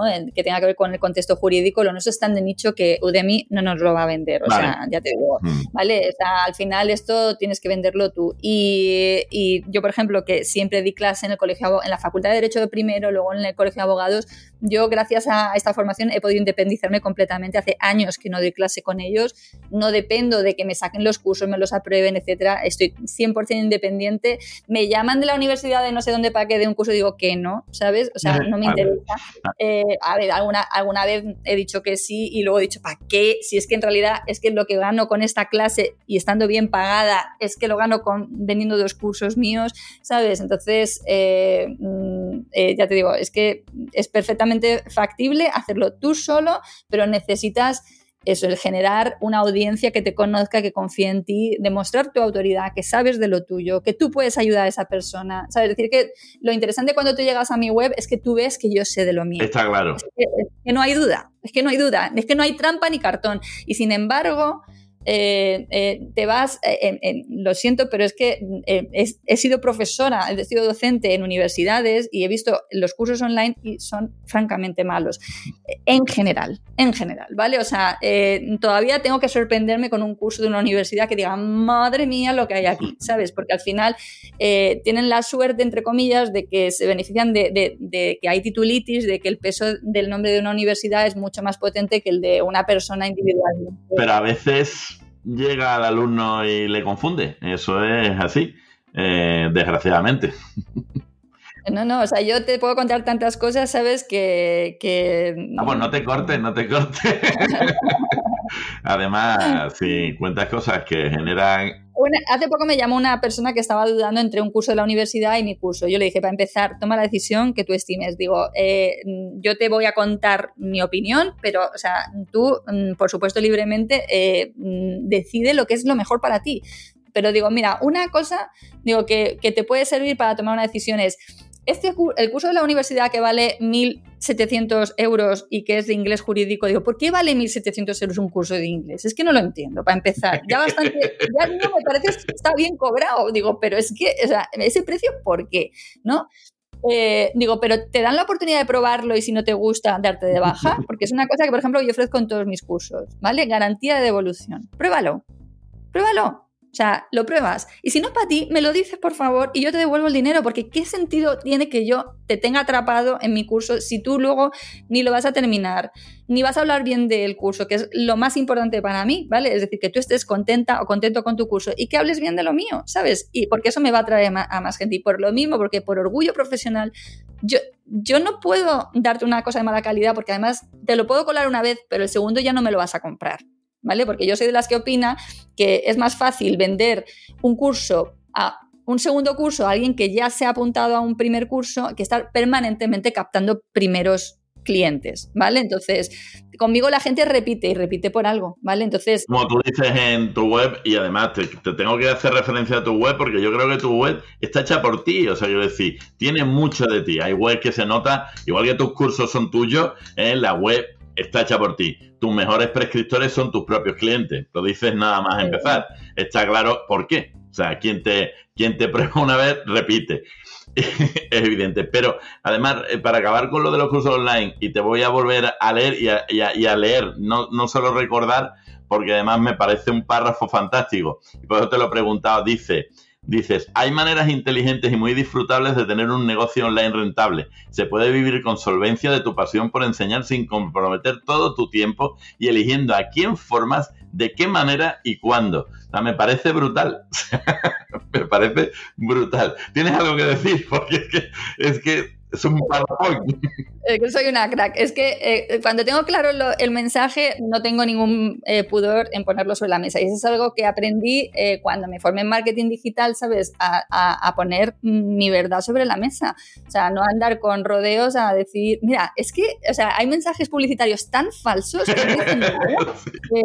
el otro día, aquí en Málaga, veo una, una valla publicitaria y ponía, era de, un, de una clínica dental, y ponía algo así como que eh, ir al dentista es por naturaleza divertido. ¿Qué, me estás diciendo? O sea, que es por naturaleza divertido, pero ese qué mensaje es, ¿a quién se lo o sea, eh, o el típico sitio, especialistas en, eh, y, es especialista en todo, ¿sabes? Pues mira, no, o sea, es que esto no tiene ningún sentido, ¿no? Entonces, mm, yo me he acostumbrado y he aprendido con el tiempo a decir lo que quiero decir, o sea, y, por eso la, yo creo que la web también llega a impacta, ¿sabes? Porque digo lo que quiero decir literalmente y no me ando con, rodeos, ¿no? Entonces eso es parte también de, ¿no? de esto de vender que para el abogado mm, pues es un, Para el abogado en general y para el español en general nos cuesta muchísimo, ¿no? O sea, decir que cosas buenas de nosotros, ¿no? Es, muy complicado y sin embargo,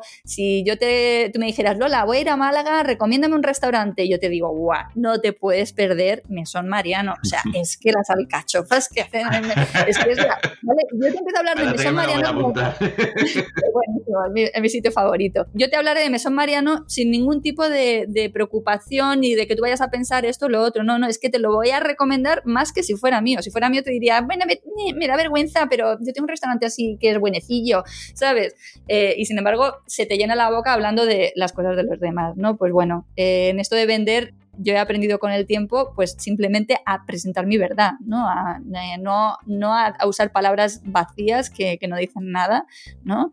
Y, yo creo que, bueno, eh, eso es un crecimiento que he tenido a lo largo del tiempo que, a mí me ha gustado mucho experimentar también. ¿Tienes alguna, alguna historia, algún feedback, algo que te haya dado algún, algún alumno que te haya, eh, te haya, te haya sentido o en positivo o en negativo, algo que quieras compartir con nosotros que, que sea o personal o que te haya que te, que te haya te haya hecho algo en la barriguita y tú dices, por bueno o por malo. ¿Nos cuentas algo? Porque eh, realmente Mira, tengo una tremenda suerte de recibir muchos cumplidos por las cosas que hago. O sea, en los tres nichos que yo abordo, que son el inglés jurídico, el lenguaje para traductores y el de profes, ha sido una barbaridad. O sea, llevo eh, eh, en mi Instagram, que aunque es personal, sabes, tengo algunas cosas eh, del, también de lo que es mi trabajo y tal, hay una parte que pone alumnos, ¿no? Y son todo capturas de pantallas de emails que recibo constantemente hablándome de lo que han aprendido, de lo que les gusta, lo que hago, de lo que les aporto, de tal. Yo tengo la, en, en, la, en el Gmail, tengo una carpeta que es lo mismo, opiniones, ¿no? Entonces, cada vez que me mandan espontáneamente un email y tal, ¿sabes? ¡Pum! Va a esa carpeta. Y el móvil lleno de capturas de pantalla de, esos mensajes que recibo. Entonces, la verdad que, eh, ya te digo, antes te decía, y llega uno más, estás, te acostumbras a eso, ¿no? Y cuando llega uno malo, le das más valor a uno malo que a los miles de, eh, testimonios positivos que tienes. Pero la verdad que, que es bestial. Y, por ejemplo, en Legality Bytes yo escribí a algunos alumnos que ya sabía que, que estaban bastante avanzados en, o habían terminado el curso y les pedí, oye, por favor, ¿me mandarías un vídeo? Hmm. Oye, pues que tuve respuesta positiva. ¿Tú sabes lo difícil que es que la gente se, se grabe en un vídeo a sí misma? Vamos. O sea, y, la gente te responde que sí. Y bueno, y luego de lo que ha sido la experiencia de mentorización a, profes ha sido una barbaridad. Eso ya es una locura porque, claro, eh, yo he enseñado, yo he acompañado durante nueve meses en varios años seguidos a grupos de, casi siempre son mujeres porque atraigo más a, mi género en, la mentorización, ¿no? mi estilo y tal, pues se conecta más con mujeres y, los vídeos es que son un regalo absoluto. Yo te diría, además, como no quiero hablar de mí, yo en la clase de universidad cuando me dicen algo, es que te llena tantísimo que, en fin, te entiendo. El libro, has escrito un libro, eh, yo estoy en ello, dame algún consejo. Pues mira, eh, ¿qué consejo te puedo dar? Porque es que yo con el libro tuve como una sensación de... de, a ver, ¿cómo se decía? El, el, síndrome del impostor. dices, no quieres dejar ningún proyecto, además, eh, otra, no quieres dejar ningún proyecto en tu cabeza, todo lo sacas. O sea, si está en tu cabeza, hay que sacarlo. No te quieres dejar nada dentro. Me encanta, pero ¿el libro qué era? ¿Algo que, pues mira, o sea, eh, eh, efectivamente no me quedo con ninguna idea en el tintero, incluida el sabático, ¿no? O sea, el sabático es, lo pensé y dije, eh, lo hago, ¿vale? Y no lo hice, lo que le expliqué a todo el mundo, no lo hago porque esté quemada o porque esté enferma o por una crisis X, no, no, lo hago porque mm, puedo, porque quiero, porque es el mejor momento de mi negocio y el, el mejor momento de mi negocio paro máquinas y digo, y me arriesgo a que mi negocio no vuelva al punto en el que estaba, pero quiero de tener eh, la confianza en mí misma en que lo siguiente que yo quiera hacer lo podré alcanzar, ¿no? Entonces, digo, no me, no me quedo con ningún proyecto en el tintero y el libro fue uno de ellos, ¿no? O sea, eh, yo tenía claro que quería eh, eh, hacer, o sea, había pensado hacer un curso sobre cómo crear una membresía, ¿vale? Como Netflix, etcétera, ¿no? Para profes de idiomas, ¿no? Porque es uno de los formatos. Yo tenía una membresía de inglés jurídico, ¿no? De, cursos de inglés jurídico, y entonces eh, se me ocurrió hacer un curso sobre cómo crear una membresía. pero al final lo, lo llevé al formato libro, ¿vale? Entonces el libro es una guía para profes de idiomas que quieren crear eh, como modelo de negocio eh, una membresía de idiomas ¿no? para sus alumnos y, entonces es eh, la verdad que el, libro está súper bien. Entonces yo tuve síndrome impostora con el libro porque lo escribí en, raticos del mes de julio. O sea, yo cuando leo a la gente lo que dice es que llevo años escribiendo este libro, claro, me siento fatal porque yo lo escribí en un pispas en julio Eh, eh, mm, claro, luego la gente valora mucho más un libro que un curso. O sea, es como cuando yo puse que había publicado un libro, la gente, no sabes, la de mm, felicitaciones que me envió cuando yo llevo años creando un contenido mucho más difícil de crear, lo siento, o sea, porque es no solo redactar los contenidos, sino grabarte, editarte, o sea, ¿vale? Y, digo, joder, ahora me siento fatal porque esto lo he hecho en un, en un nada, ¿sabes? Claro, para una persona que está acostumbrada a crear contenido todo el rato como yo, o sea, y además ten en cuenta que es un libro divulgativo, que no es súper sesudo, que va sobre herramientas, que eh, va sobre mi propia experiencia, con lo cual a mí me resultó fácil escribirlo y además eh, que me, me, he documentado, o sea que es un libro de carácter divulgativo, no estoy inventándome yo nada, ¿sabes? Estoy poniendo un contenido que yo misma he accedido a él en otros idiomas, etcétera, y bueno, pues dando, pasándolo por mi tamiz y, aportando mi experiencia al respecto, ¿no? Pero yo, te lo juro, me da vergüenza que tanta gente me, felicitara porque digo, macho, si es que esto lo he hecho en un peo, ¿sabes? Que de verdad, parando, ¿sabes? O sea, y, me acuerdo que me llegaron, ¿no? Los primeros libros y yo hice ahí, Alex me grabó yo mientras yo abría la caja y, y Alex, ¿qué es eso? Y a mí me da vergüenza decir que era un libro, ¿sabes? Yo era como, ¿sabes? Porque, eh, ya te digo, es que un curso lleva tanto trabajo, ¿sabes? Que eh, no quiero decir, claro que hay libros que son tan, eh, que hay una, hay una labor de investigación súper profunda detrás, ¿sabes? Que lleva años, ¿qué tal? Pero a mí es que yo lo hice rápido porque es que yo escribo muy rápido y, y estoy muy acostumbrada a redactar contenido y buscar que el contenido no así sea de valor, o sea, que no sea una patata. Este programa lo puedes escuchar al estar patrocinado por Vilaplana Abogados, despacho profesional situado en Sevilla, donde un grupo de abogados y abogadas dirigido por José Luis Vilaplana, anda, yo mismo, solucionamos tu problema, que como nos gusta decir, no tienes un problema, estás al vernos al inicio de tu solución. Venga, a vernos, contáctanos, llámanos, lo que te sea más fácil. ¿Necesitas ayuda? Nosotros te la daremos. Lo más rápido, WhatsApp, 954 564602. A partir de ahí, seguimos.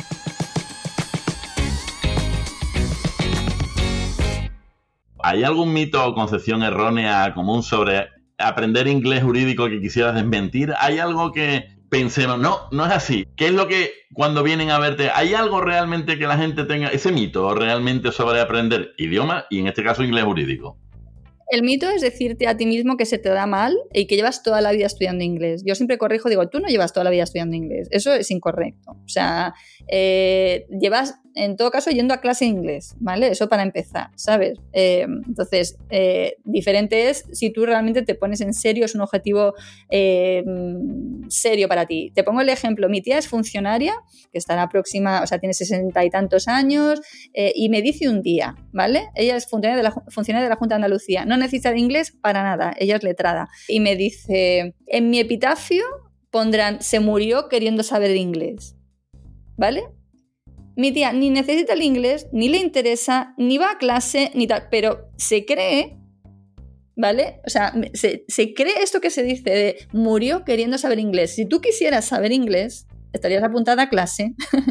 Eh, o sea, vamos a ver qué me estás contando, ¿vale? Entonces, eh, es, esa, eso, ese mensaje que nos, que nos enviamos, en el caso de mi tía, pues no tiene mayor relevancia, pero en el caso de personas en las que de verdad hay una oportunidad detrás de incorporar el inglés a tu práctica profesional, pues es una pena que no estés abordando esa oportunidad que te está esperando si la tomas porque te estás lanzando un mensaje que no has, no has cuestionado. O sea, a ti no se, te, no se te da el inglés ni llevas toda la vida estudiando inglés. O sea, eh, tú irás a clase una horita cada X, pero sales de clase y no tocas el inglés. Y te lo digo porque en, es en mi clase, cuando daba presencial, yo te he contado que ponía al principio de la pizarra, al principio de la clase, la pizarra, eh, ¿qué sabéis de inglés bancario? ¿Vale? No sabía, cuatro cosas. Terminaba la clase, la pizarra llena de terminología Venían a la semana siguiente, digo, ¿qué, recordáis de la semana pasada? Dos términos. ¿Vale? Entonces, claro, una cosa es ir a clase y otra cosa es eh, luego repasar, usarlo, ¿no? Usarlo, e incluso un inglés relevante como el, como el que yo enseño, que es decir, que realmente es algo que te interesa, que se está hablando de algo que, te es eh, útil para, para la vida real, si tú lo dejas ahí en el cuaderno cuando sales de clase, pues eh, tú me dirás. Y una de las cosas guays de la, de la formación, de la medicina, decir, de la formación online, es que tú puedes volver a ver los contenidos, y más si es microcontenido como este que estoy proponiendo yo ahora, ¿no? Eh, es que tú puedes volver a ver una clase. Cuando tú antes ibas a clase o vas a una academia, tú sales por la puerta de la, de la, del aula y se acabó. Tú no puedes volver a ver esa clase que has tenido, lo que esté en tu cuaderno es lo que te llevas, ¿no? Pero sin embargo, con la formación en vídeo o en audio, puedes revisitar eh, y repasar, y esto es esencial, ¿no? O sea, el conocimiento no se produce porque vayas a clase. No es solo ir a clase, obviamente. En el mundo digital en el que vivimos, en el que hay tantas distracciones, ya me lo has, me lo has adelantado un poquito antes, ¿no? Pero ¿cómo mantienes a los, ¿cómo llamaría? Usuarios, aprendices, ¿cómo los, los mantienes comprometidos y motivados para seguir aprendiendo a través de tu plataforma? Está claro que primero tu mensaje, lo primero es que tienes que querer aprender ese inglés jurídico. O sea, no es, como está diciendo, no solo inglés, es que tienes un objetivo y vas a aprender inglés jurídico. Pero en cualquier caso, ¿cómo los, cómo los motivas? Más allá del microaprendizaje, más allá del neurociencia. ¿Ahí tienes algún secreto más o el, las clases, tu personalidad, el, tipo de, el tipo de, cómo lo transmites con el vídeo, porque, verás, eh, cómo transmitamos, cómo hablemos, cómo lo contemos, es completamente, hace diferente, y estoy seguro que lo tuyo hace diferente las clases. Pero dame tu secreto. Bueno, creo que efectivamente la parte personal sí juega muchísimo papel. Todos hemos tenido asignaturas que nos han gustado porque las daba un profesor o una profesora concretos, ¿no? O sea, a mí me ¿No crees que es el profesor el que te hace amar eh, lo que estás... Eh, la diferencia es el profesor. Yo siempre digo que eh, una asignatura puede de entrada no gustarte nada y a través del profesor encantarte y ser el objetivo de tu vida a partir de entonces. Y un mal profesor, algo que tú entendías vocacional, te lo tira por los suelos. Desgraciadamente es así. Sí, eso por ahí está. La baza personal eh, es, es muy importante. Y luego yo creo que cuando el alumno ve que lo que aprende es relevante y es significativo para su profesión, es decir, que si aprende a decir, vamos a firmar la hoja de encargo, ¿sabes? Pues es mucho más interesante que si aprende a decir, eh, pues qué voy a pedir en el restaurante, mm, que también es útil, eh, lógicamente, porque vamos a viajar o porque eh, en un momento dado vayamos a, salir a comer con el cliente, ¿no? A tener una, una reunión durante una comida o una cena, etcétera, ¿no? La relevancia de los contenidos, ¿no? O sea, eso, eso también es muy importante, ¿no? Cuando el alumno, eh, por ejemplo, en el curso de preparación del examen de inglés jurídico que hay, que se llama TOLS, ¿no? TOLES, TOLES, TOLS, eh, yo les pido que prueben la primera clase y me escriban y si se quieren quedar o no se quieren quedar, ¿no? O sea, así de claro. Y entonces eh, la gente me escribe y me dice, bueno, es que he aprendido tantas cosas. Y entonces, claro, esa sensación es una, es una motivación para, para, mis alumnos. O sea, cuando ellos ven eh, que han aprendido cosas que les interesan, que les van a servir, que tienen sentido, eso es una motivación en sí mismo, ¿no? Entonces, esto es lo de, ¿no? Eh, cuando, cuando ven esos pequeños avances, eh, se activa el círculo virtuoso de que te irá por más, ¿no? Y esto es, es importante. Entonces, creo que parte del mérito, por supuesto, lo tengo yo por mi manera de exponer, porque he sido la que ha seleccionado todo ese contenido para ellos, etcétera, pero que eh, también es el hecho en sí de que están eh, apostando por una manera de formarse que hasta el momento pues no habían probado, ¿no? que es el, formarse para su, para su profesión. Pistado, escuchad. Suena similar a una palabra que se usa para describir un compromiso o arreglo en contextos no legales. Os voy a recordar la primera. En inglés es un término que refiere a una promesa formal o un acuerdo generalmente por escrito, que conlleva obligaciones legales, es común en el mundo de los negocios. Estoy viendo la, cara de mi, invitada. Eh, eh, no te preocupes. Digo, que, estoy pensando, digo, eh, parece como muy obvio, pero no sé si lo has rebuscado o no. Lo fácil es difícil. ¿Qué consejo le darías a alguien para comenzar con el inglés jurídico? ¿Cuál sería el primer paso que recomendarías? Acordémonos que el podcast iba de inglés jurídico y de tu fantástica plataforma de aprender inglés jurídico con, el podcast, pero ¿qué primer paso recomendarías? Punto de partida es que tú tienes que tener una base de inglés normal. Tú tienes que saber cómo formar una frase, ¿no? Es decir, ¿no? Eh, cómo son los verbos en inglés, etcétera, ¿no? lo bueno es que la gramática inglesa, gracias a Dios, es muy sencilla. No tiene nada que ver con la española. La española es una gramática muy compleja, ¿no? Sin embargo, en inglés, o sea, el mismo verbo lo conjugas igual para todas las personas, ¿no? Yo leo, tú lees, y la única que cambia es la tercera en presente, que le añades la S y encima nos la olvidamos. pero no pasa nada porque la, gente te entiende. Entonces, esas nociones básicas de, de inglés, de cómo funciona el idioma, eh, las tienes que tener, ¿no? Pero a partir de que tú tienes eso, pues un nivel mm, eh, intermedio, bajito, tú ya puedes eh, aproximarte al estudio del inglés jurídico. Y tienes, mm, hoy en día no tienes excusa de que no hay inglés jurídico en la academia de tu barrio, porque hay cursos online accesibles que puedes hacer tanto gente que estamos ofreciendo estas cosas en España como fuera. Es decir, hay, hay no es que sea súper abundante porque nuestra, es una formación muy de nicho, ¿no? Muy especializada, pero tienes, tienes alternativas. Entonces, eh, puedes optar por el autoestudio también, eh, eh, te puedes plantear sacarte un examen que, he mencionado antes, que es el TOLS, ¿no? El TOLES.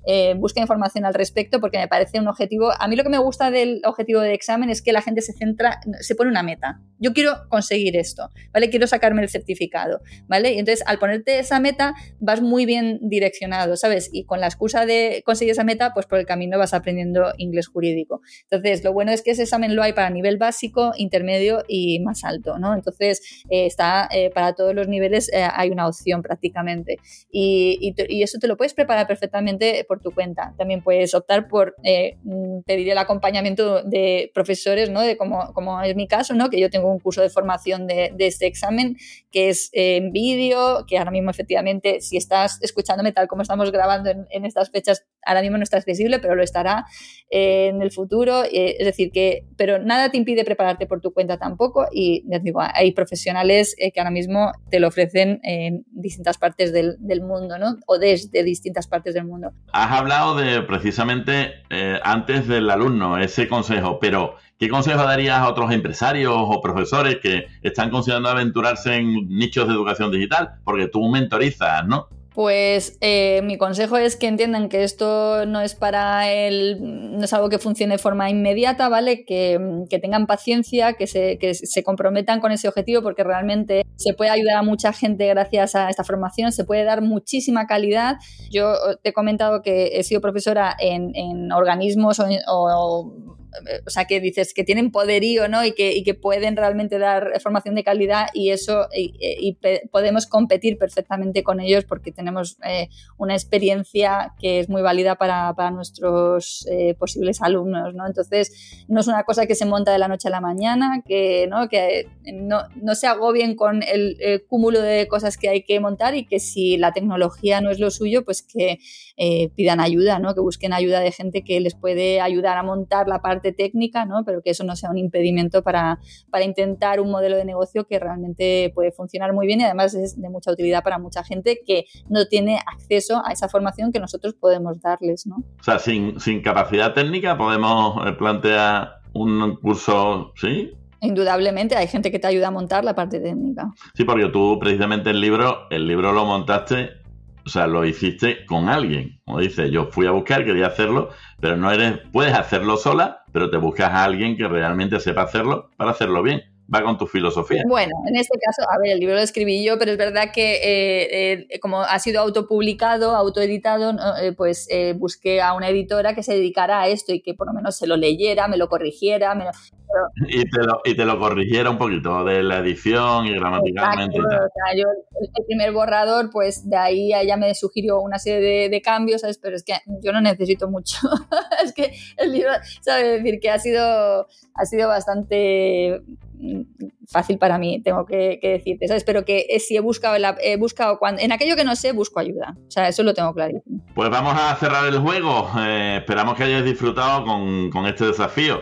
No olvidéis enviar vuestras respuestas a consultas.com y gracias nuevamente a Lola Gamboa de educaciondigital.es por brindar esta oportunidad a nuestros oyentes. Ojo, hasta el 31 de octubre del 2023. Y en cualquier caso, como va a ser el sabático, ahí lo importante es que entréis en su página web porque volverá y volverá más fuerte, con más baterías muy, muy cargadas. Antes de despedirnos de nuestros oyentes, Lola, ¿quieres decir algo? Espero que te hayas sentido a gusto, me he sentido a gustísimo y seguro que nuestros oyentes igual. Cuéntame, Lola, de verdad, ha sido un placer. Solo darte las gracias, darte las gracias por, dedicarme generosamente este espacio, darme la oportunidad. Eh, lo he disfrutado mucho eh, y de verdad, eh, gracias infinitas. Gracias Lola por venir, pero lo mejor el buen rato, de verdad el buen rato que hemos pasado. Espero que tú hayas estado al menos igual que yo. Y sobre todo que hayamos resultado de utilidad para nuestros oyentes, que yo creo que es el fin último y el objetivo, tanto mío como suyo. también me gustaría agradecer a Paloma de Castillo de Crece tu Coco, que tuvo la amabilidad de conectarnos y las infinitas gracias por conectarme con no sé qué saldrá de este podcast para vosotros, para mí, pero lo que ha salido es conocer a una excelentísima persona, bellísima persona, gran profesional que lo demuestra simplemente hablando y viéndola, que va a ser lo que vais a ver vosotros, Lola Gamboa. Os pondré también el enlace a las notas del programa Crece tu Coco. Os insisto, no os perdáis la oportunidad de entrar y conocer a Lola Gamboa un poco más, que creo que la habéis conocido, pero queda mucho por conocer de Lola Gamboa sus cursos, su web educaciondigital.es y pedís vuestro curso gratis. También, gracias de veras. Acabo este capítulo, espero te haya gustado, gracias. Si has llegado hasta aquí, pues ya sabes, suscríbete en las principales plataformas de podcast, el Spotify, el iTunes, etc, etc, etc.